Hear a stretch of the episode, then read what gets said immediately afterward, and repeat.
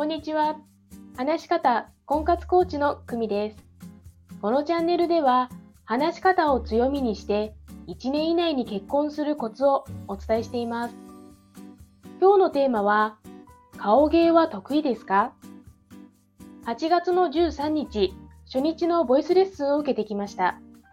2コマ連続で1コマ目はビフォーの歌収録です。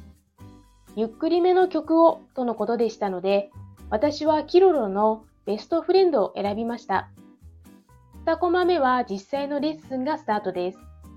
いわゆる昔からある腹式呼吸を使ったオペラ歌手や舞台演劇用の発声練習ではありません。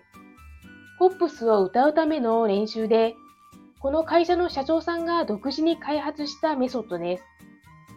社長さんは元ソニーミュージックのプロデューサーだった方です。レッスンのあまり細かな内容は企業秘密でお伝えできないのですが、顔の筋肉を使えるようにトレーニングしていきます。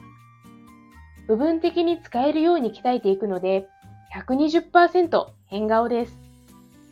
私は結構顔芸得意なんですね。夫婦円満のコツは顔芸と言ってもいいくらいです。話がそれました。それにしても、その変顔をトレーナーの金髪イケメン先生に見せるのは、まあ辛い辛い。ということで、大人の冷静さを装い、レッスンを終えました。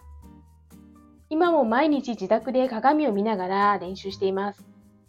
一番感じるのは、喉が全く疲れない。喉でなく顔で歌っている感覚です。あなたは顔の筋肉動かしてますか？お知らせです。話し方を強みにする60分無料お試しコーチングをしています。概要欄のリンクからご連絡くださいね。ボイトレや私の活動について聞いてみたいという方も大歓迎です。